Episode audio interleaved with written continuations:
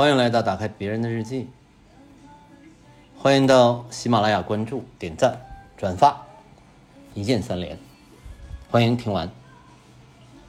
两千年的时候，三十岁的肖恩·白塞尔回老家威克顿看望父母，在家待着呢也没什么事儿，顺便就到镇上的书店闲逛，想找一本书，叫《三场热病》。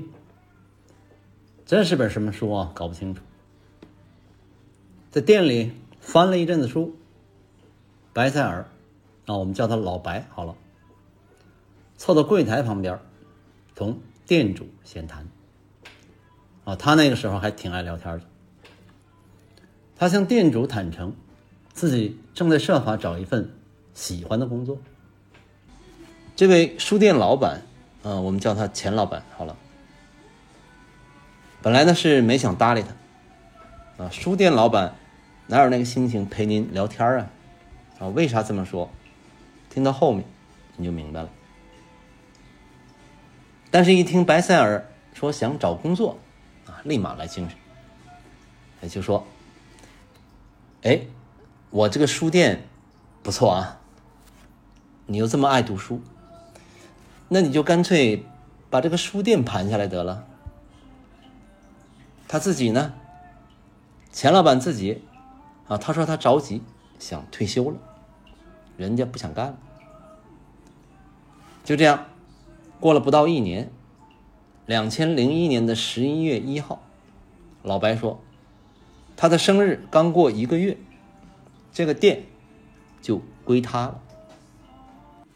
他记得很清楚，在他十八岁那年回乡小住。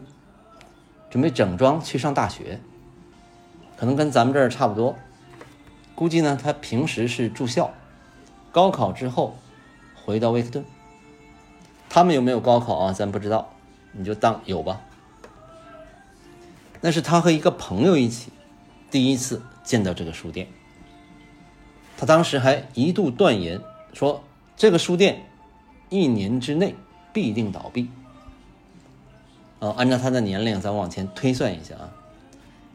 老白应该是出生于一九七零年，那他十八岁第一次见到这家书店的时候呢，应该是一九八八年。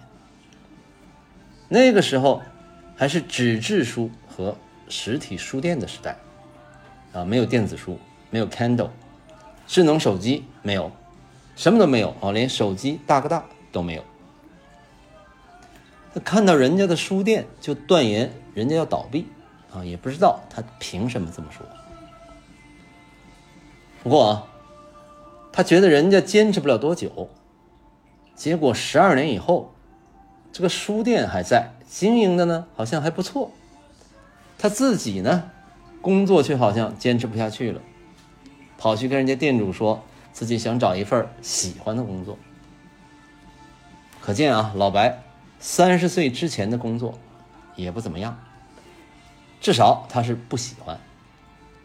到底是为啥？他没讲，咱也不知道。可能是心里想换个活法吧。啊，不过他好像也不知道自己到底想干什么，一时之间有些迷茫。到街上的书店里闲逛，跟钱老板一聊之下，可能是被忽悠了。心血来潮，就向银行贷款买下了这家书店，就这么当上了书店老板。在咱们想象当中呢，有时候啊，谈起想开个书店啊，或者是开个咖啡馆啊，基本上就是书店加咖啡馆，或者是咖啡馆加书店啊，都一样，属于同一个理想系列。一般呢。那咱们对书店老板的生活都会有美好的想象，老白开始也是这么想象的啊，那就像一曲田园牧歌，炉火烧得很旺，你坐在扶手椅上，搁起穿着拖鞋的脚，一边抽烟斗，一边读几本的罗马帝国衰亡史。与此同时呢，络绎不绝往来的客人。个个谈吐不凡，在掏出大把的钞票买单前，还要同你来一段充满智慧的交谈。啊，当然了，还要想象可以交很多朋友，就像罗老师那样啊，罗永浩，他那个带货的公司叫交个朋友啊，交个像李诞这样的朋友啊，那真叫谈笑有鸿儒，往来无白丁。真实的情况呢？啊，简直可以说完全是另一个样子。最贴切的评论啊，或许还要数乔治·奥威尔所写的《书店回忆》这本书里说的：“上门来的许多人，不管跑到哪里，都是讨人厌的那一类。只不过书店给了他们特别的机会表现。每天面对的是连珠炮似的无聊问题。”朝不保夕的资金状况，与店员和一个接一个没完没了讨价还价的顾客漫无休止的争论。老白记得买下这间书店之前，自己还是挺温顺友善的。但是长时间的、长年累月的这种工作环境的影响，确实会渐渐的被改变。这种情况久了，让咱们这位老板呢？已经麻木了，他也懒得去争论、去改变了啊，就这样，爱咋咋地吧。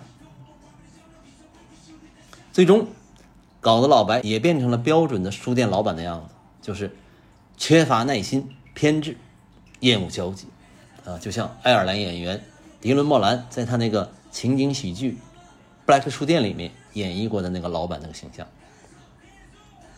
哦，你看啊，开书店就是这么个情况。想象跟实际有着很大的差别。这乔治·奥威尔呢，以前也是个书店老板啊。他写的这本《书店回忆》，虽然已经过去了八十多年，里面的内容到了现在还是一样的现实。类似的体会啊，可能大家也都有。那常年的啊，各种临时的工作，一会儿这个事儿啊，一会儿那个事儿。这样的工作就会不停的啊，不断的，呃，怎么说呢？就跟这个书店里遇到的这些啊，不管是店员啊，还是顾客啊，各种各样的人，你不知道哪一个突然扔出个雷来，让你卷入漫无休止的争论。这种工作就会一点一点的改造你，性情呢就会变得越来越急躁啊。这种性情的改变跟这个浮躁的环境相关。当了一阵子书店老板之后啊，老白是明白了，接过钱老板的生意之前啊，也许应该读一读奥威尔的《书店回忆》。你为啥人家不想当书店老板了啊？你也不琢磨琢磨。奥威尔说，他本人愿不愿意当职业书商呢？总的来说，不想。虽然老板对我很好，我也的确在书店里度过了一段愉快的日子。哎，就是说，尽管对书店的感觉还不错，但是真要是去当书店老板、当书商这件事儿，他根本就不想干。但是，一来二去也不知道怎么回事儿啊，就阴差阳错的干上了。老白呢，跟奥威尔一样，虽说自己经常去书店，但是当书店老板啊，想都没想过。结果呢，也是糊里糊涂就当上了。那这两个人真是完美的契合。这位乔治·奥威尔啊，那简直就是伟大的先知，怪不得啊，老白对他这本《书店回忆》这么虔诚。这本书啊，简直就是书店圣经啊，或者叫书店老板生存指南。再怎么说也是晚了，算是误上贼船了。不过啊话说回来了。你既然是从事了这个职业啊，进入了一个行业，可能还是得想起办法经营下去啊。这个听起来有一点像鸡汤啊。不，无论如何你要经营下去啊，是吧？不然怎么办呢？总得要生活下去，对不对？要么你就再去换一个职业吗？啊，比如像三十岁的白塞尔那样啊，想找一个自己喜欢的工作啊，最后当了个书店老板啊。但是日子一久。就算是喜欢的工作，也会变成日常工作。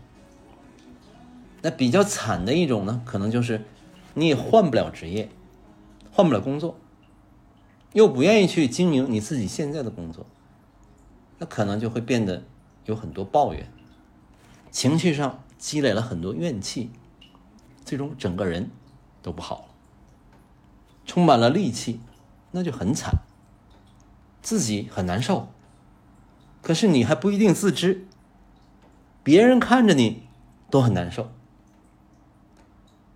所谓的经营呢，大概就是想想办法啊，怎么能做得好一点更重要的是，怎么能做的稍微 happy 一些啊？像一句古话说的：“干一行，咱们爱一行。”啊，大概就是这个意思啊。你就那么一听吧。应该说啊，老白呢算是个挺乐观的人，不过啊，他的内心里也是憋得难受。后来干脆。在自己的脸书上开始吐槽顾客，最后还整出一本书来，叫《书店日记》。啊，你别说，他的吐槽呢，有的时候还挺有意思。可能是想通过这些吐槽，让自己书店老板的日子能有趣儿那么一点点，happy 一点点。比起那些大部头的小说啊，那些伟大的著作，尽管我也很崇拜啊，也很佩服。那些书里面细腻的描写文笔，准确到位的表达，但是以我现在的心境，很难常坐慢慢的去读那些书，读不下去，还不如书店日记这样轻松的文字，更容易让我阅读下去。看着书店老板在这写他每天的日子，有时候会引起我的共鸣，我估计也能引起很多人的共鸣。这种共鸣呢，不完全是对老板的一些看法的认可。而是对生活中你可能遇到的形形色色的人和事，尽管可能并不是自己想遇到的或者想要的，但是你不得不慢慢承认和接受下来啊，这种感觉的一种认可。能接受下来，能平静下来，那他也是本事啊。这个节目的产生呢，跟这本日记有着极大的关系。我看这本书，他就是在聊天。啊，有一些吐槽，我也有一些感想想聊聊，开聊呗，大概就是这种很普通的想法，就跟现在那些自媒体啊、很多视频啊、音频节目一样。其实如果你愿意，你也可以聊，或者找几个人一起聊，边吃边聊啊，都可以。也许你会说，你的生活没有那么丰富多彩，没啥可说的，每天两点一线。也没遇到什么人，至少你没遇到那么多人。那我觉得可能是啊，你没有去关注你的身边，或者呢，你不知道从哪儿开始聊。他怎么开始呢？万事开头难吗？我建议啊，你可以试试，跟老白学一学啊。现在背后说是别人的坏话，吐吐槽，啊，对不对？你开解不了别人，你总能开解一下自己吧。哎，不过今天啊，我是自己跟自己聊啊，也没有人跟我一起聊。我在这儿呢，吐槽一下这本吐槽的书。这本书的封皮儿，我觉得设计的挺漂亮，是一幅书店的画像，深蓝色的夜空作为底色，正面一座两层的小楼，小楼的外墙也处理成一样的深蓝色。天空中斜落下一丝丝的细雨，被蓝色的背景映得有一点点的银白。乍一看就像夜空里闪烁的星光。几扇窗户透出鹅黄色的灯光，透过窗户目光所及，所有能看到的地方到处都摆着书架，堆满了书。有几个顾客在那儿翻书。二楼。还有人坐在沙发上在那读书，隐约能够看到有位女店员在那忙活。二楼再往上还带一层阁楼，里面也是堆满了书。房顶的两边还有两个烟囱。一楼的大门口站着个中年男人，戴着个眼镜，双手插兜，蓬头垢面。面对着门口一滩滩的积水，在那儿发呆。应该就是我们的书店老板老白。翻开书第一页，是一张照片。这个照片上印着这家书店正面的门口，它的店门。尽管不是全貌，但我们从墙上的石料，从这个门，还是能看出，这是欧洲的那种老式建筑。大门的上方是书店的招牌，旁边还有一个牌子，写着 “largest” 什么。这部分呢没照全，估计是在吹牛自己很大之类的宣传标语。据说啊，这个书店是苏格兰最大的二手书店。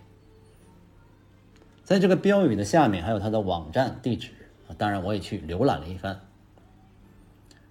这个网站有这位老板的好几条视频，各种关于书店的照片，还有就是我要聊的这本书。在书店的门口。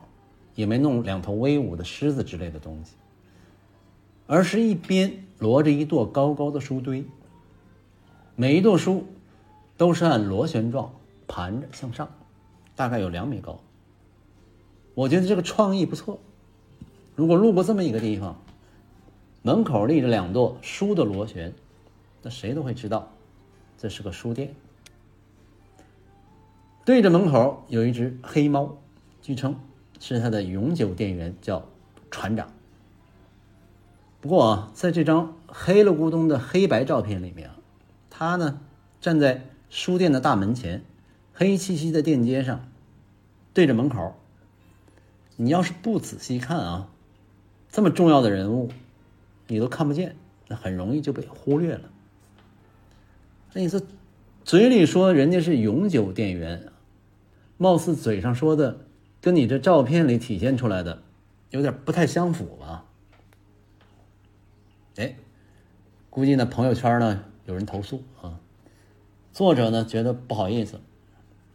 第二页就给这位船长专门照了一张肖像照啊，咱这个节目的图片就是这位船长的本尊啊。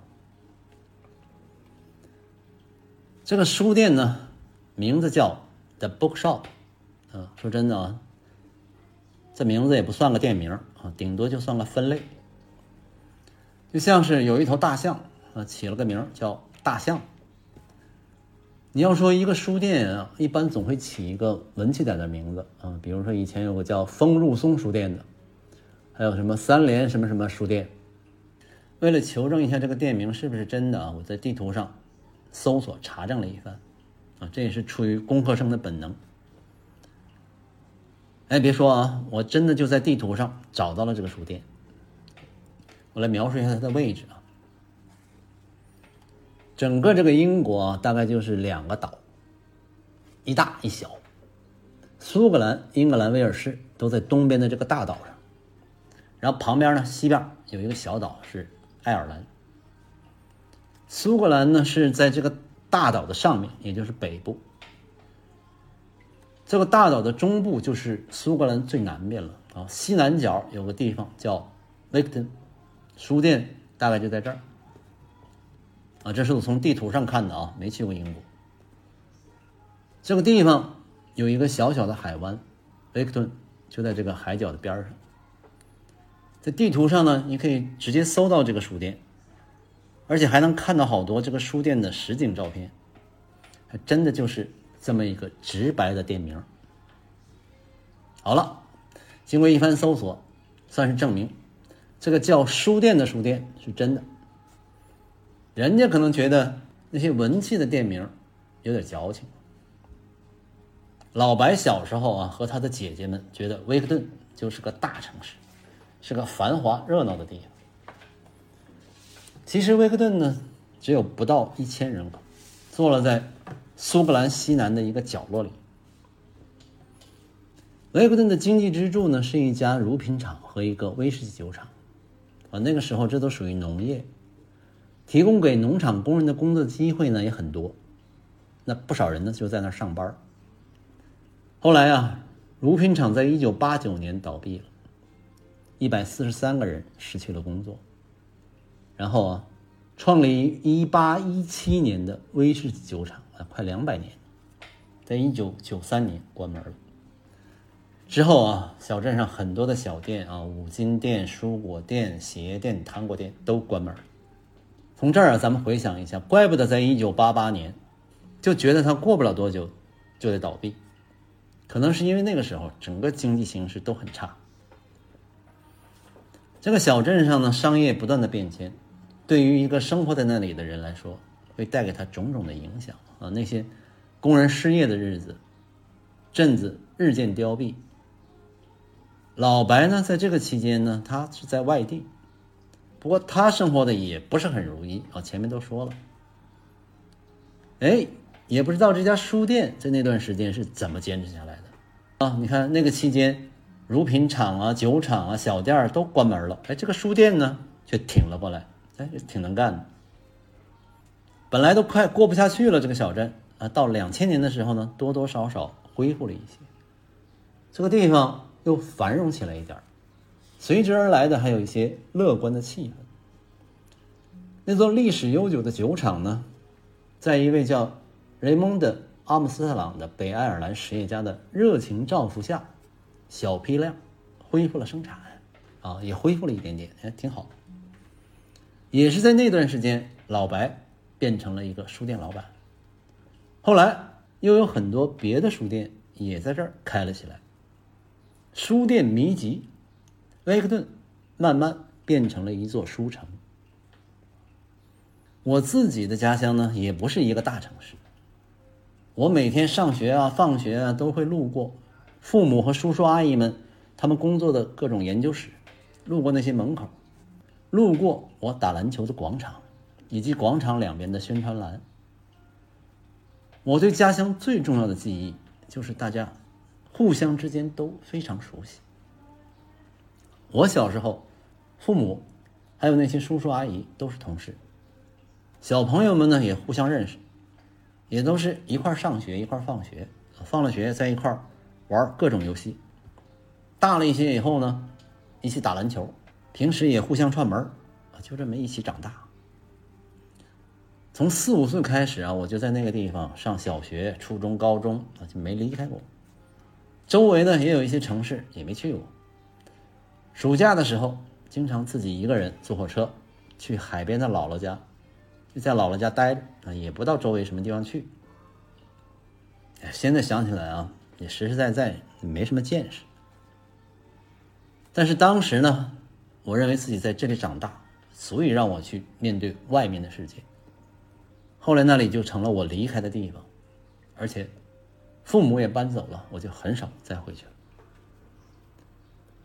那么，更多的人都在向往大城市生活的时候，老白为啥偏要跑回威克顿这么个小镇去当个书店老板呢？啊，关于这一点，我们的这位老板在他的书里并没有直说，不过字里行间还是透露出一些啊，听我给你讲啊。我觉得啊，如果你住在你的家乡，跟你离开家乡作为一个移民。住在一个什么大城市，这两种感觉会有很大差别。我自己呢，现在也是一个大城市的移民，我就没有刚才说的那种家乡的那种熟悉的感觉。在这种大都市里啊，你也不知道你周围都在发生什么，你也不关注，甚至你自己住家的对门可能你都不知道他是谁，啊，如果你们见了面，顶多打个招呼，啊，出于礼貌，仅此而已。视而不见也有可能。总之吧，我想，你作为一个移民，和你在自己的家乡生活差别很大。我自己就很羡慕那些能够在家乡生活的人，本地的那种啊。你自己在自己的家乡生活啊，其实是无感的，不会有什么特别的感觉。就是你在自己的家乡长大啊，无论周围怎么变迁，一切对你来说还是熟悉的。你说着自己的家乡话啊，就像有一次我去河南郑州一家烩面馆也不是什么出名的店啊，就在街边一家普通的烩面馆，还挺大的。一进去，啊，里面高朋满座，满满的，啊，坐的都是吃面的人，啊，因为郑州嘛，那个烩面好多人都喜欢吃。哇，那个里面热气腾腾，人声鼎沸，啊，大家都说着河南话。我当时就很强烈的体会啊，哎呦，这种，如果你是在北京、上海这种大都市，这种移民城市，你想去找一个烩面馆一群人在里面吃着烩面，一边吃，一边都说河南话，呵呵，我估计啊，够呛，基本上你不会找到这样的地方。就算你能找到。你也不可能觉得自然，啊，你只会觉得新奇，根本不可能。但是你要是在自己的家乡呢，那这个就很正常、很自然了啊。我说的就是无感，就这个意思。这是一种身在福中不知福的无感啊，是一种无感的幸福。看白塞尔对自己家乡的描写啊，尽管。时间跨度也很大，但其实呢还是连续清晰的啊，比如乳品厂啊、酒厂啊，这是两个关键的支柱式的工厂，关门了、倒闭了，有些人呢失业了，然后慢慢的又回来一些啊，特别是恢复了一些乐观的气氛，酒厂呢小批量的复产，他就像在说自己家的事儿一样啊。无论如何啊，他对他自己这个小镇上这些变迁啊，他都有感觉。其实他那个时候呢，中间那一段，他都在外地。后来他是回去了啊，但是呢，比起在外漂泊的那些大都市，家乡的每一点变迁啊，他都很关注，而且呢，还有体会，就像他自己还是其中的一员。我们这位作者，书店老板白塞尔，最后终于跑回自己的家乡，啊，一个小镇。地图上你找半天，你才能找到这么一个地方。盘下一个书店，啊，当然了，应该说两千零一年他买这个书店的时候，经济还好。然后就这么开着啊，从此呢，他是逃离了伦敦啊，什么格拉斯哥什么之类的啊，这样的大都市。具体是哪儿啊？他也没说，啊，也不知道外面发生过什么啊，根本他就懒得提。能在自己的家乡生活，这种感觉啊，我觉得非常好，很温暖。讲到这儿呢，咱们再回去看看白塞尔之前说的，三十岁的时候，他去书店买书，同店主闲谈。坦诚自己正在设法找一份喜欢的工作啊！我猜啊，白塞尔那个时候并不知道自己喜欢什么工作，而且这件事儿的重点啊，也不在于工作。在我看啊，他只是对漂泊的现实感到十分茫然。那回到威克顿呢，他重新。又感受到了内心的平静，这种感受啊，对他来说可能已经迷失多年了。那在他的内心里边，接收到了来自家乡的召唤，发现自己啊，潜意识里呢，其实就是想回家了。我，跟店主聊天的时候，他已经变得很坦然了，只要能回去。啊，哪怕是当个书店老板呢，他觉得那就是一份让人喜欢的工作。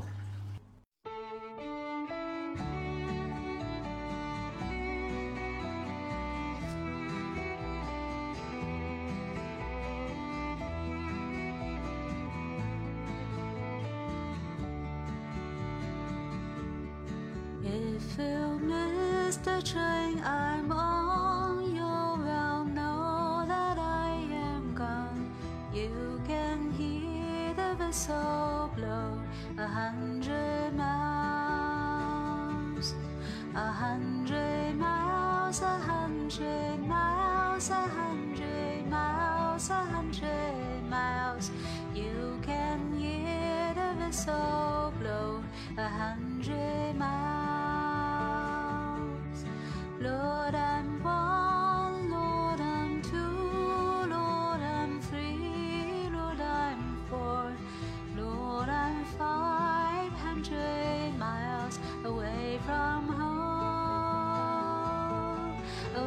from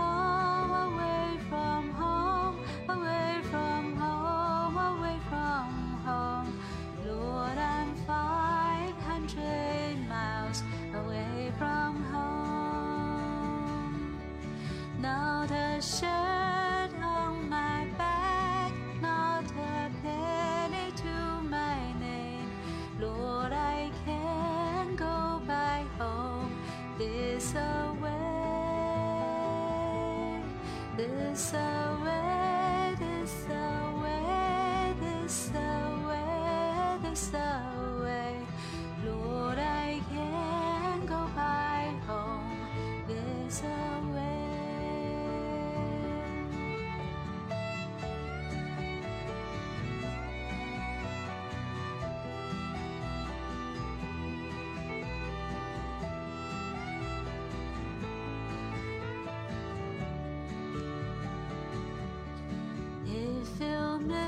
the train I'm on. You will know that I am gone. You can hear the whistle blow a hundred miles, a hundred miles, a hundred miles, a hundred miles, a hundred miles. You can hear the whistle.